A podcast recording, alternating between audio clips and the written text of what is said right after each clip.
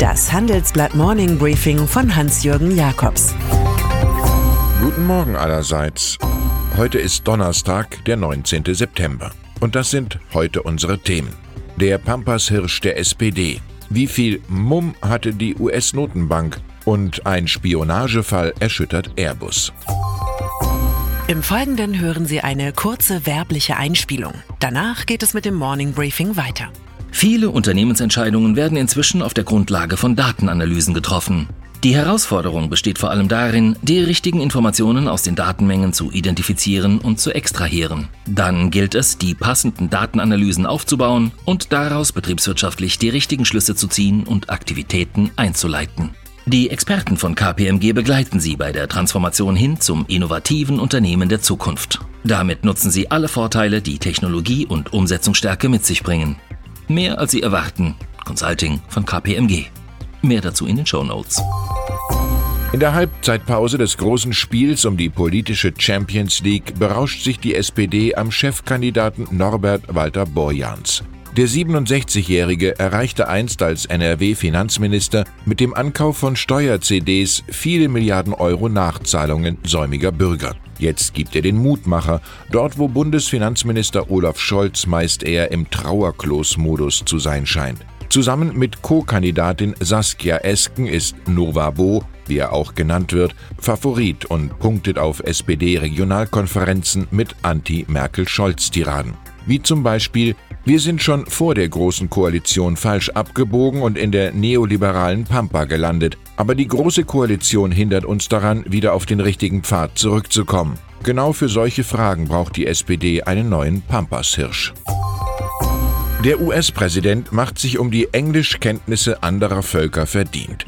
Jüngst ventilierte Donald Trump das Wort Bonehead, also Holzkopf oder Dummkopf.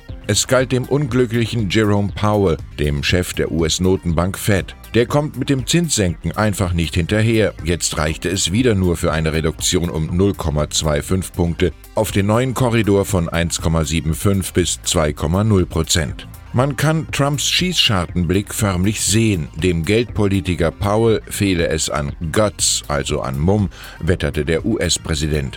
Der oberste Kritiker träumt ganz systematisch von Null- oder sogar Minuszinsen wie in Europa, gefolgt vom schwachen Dollar als US-Exporthilfe, von einem Stars and Stripes Dauerboom und schließlich von der Wiederwahl in 14 Monaten. Der vierte nationale Sicherheitsberater in der Ära Trump hat es mit einer komplexen Problemlage zu tun. Vom Iran-Saudi-Konflikt mit den nun verschärften Sanktionen über die China-Frage bis hin zu Syriens Assad dem Herrscher über ein Totenreich. Immerhin sieht US-Außenminister Mike Pompeo im Drohnenangriff auf saudische Ölanlagen nun einen, Zitat, kriegerischen Akt. Der Jurist Robert O'Brien hat sich für die heikle Sicherheitsberateraufgabe durch seine Dienste am Land bei Geiselnahmen und anderen Anomalien bewährt. So bekam der 53-Jährige im Juli den in Schweden wegen Körperverletzung einsitzenden Rapper ASAP Rocky wieder frei. Vorgänger John Bolton hatte eine raue Schale und einen weichen Kern, bei O'Brien ist es umgekehrt. Ein Hauch von Spionage umweht den Airbus-Konzern in Toulouse, an dem der französische und der deutsche Staat beteiligt sind. Mitarbeiter sind offenbar in den Besitz geheimer Akten der Bundeswehr gekommen. Es geht um zwei Projekte rund um ein neues Kommunikationssystem. Die Staatsanwaltschaft München ist eingeschaltet, 20 Angestellte sind freigestellt und Akten und Computer beschlagnahmt. Airbus erklärt ganz saubermännisch, man habe die Behörden, Zitat, proaktiv über den möglicherweise rechtswidrigen Umgang einzelner Mitarbeiter mit Kundendokumenten informiert. Wir kommentieren mit Gustave Flaubert, Spione sind gewöhnlich in den besten Kreisen zu Hause. Acht Jahre lang ist Roland Busch im Vorstand von Siemens, ein Mann mit der Freundlichkeit eines Tennisclub-Kassierers und der Ausdauer eines Marathonmanns.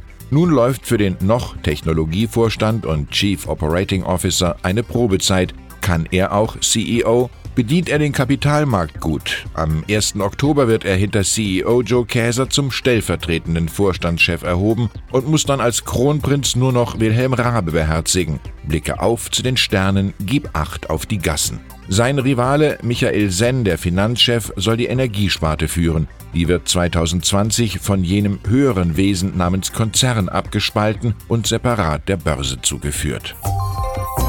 Man ist immer perplex, wenn man sieht, wie vermögend im so reichen Deutschland der Einzelne wirklich ist oder besser gesagt eben nicht ist.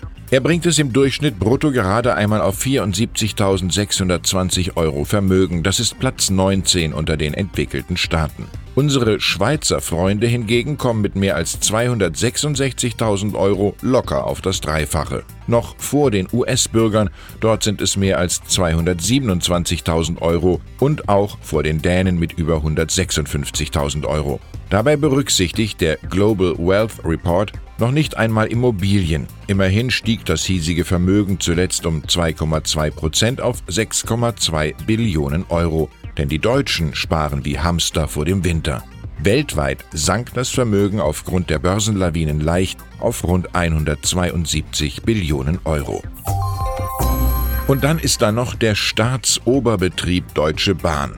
Dessen gestrige Aufsichtsratssitzung ähnelte dem TV-Format Der heiße Stuhl. Bei Themen wie 3 Milliarden Loch in der Bilanz oder Stuttgart 21 BER auf Schwäbisch sind Brandflecken größerer Art unvermeidlich. In der aufgeheizten Stimmung verordneten die Räte ein generelles Verbot von Beraterverträgen mit einstigen Konzernmanagern und Personen in politisch gehobener Stellung.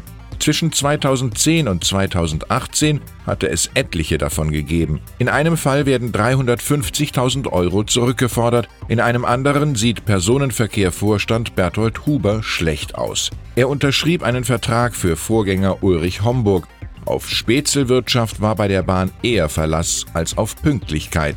Die Weiterfahrt in Richtung kerngesundes Unternehmen verzögert sich auf unbestimmte Zeit. Ich wünsche Ihnen einen konstruktiven Tag nach Fahrplan, an dem Sie sich nicht von der offenbar gravierenden Debatte über den besten Torwart des Landes irritieren lassen sollten. Es grüßt Sie herzlich Ihr Hans-Jürgen Jakobs.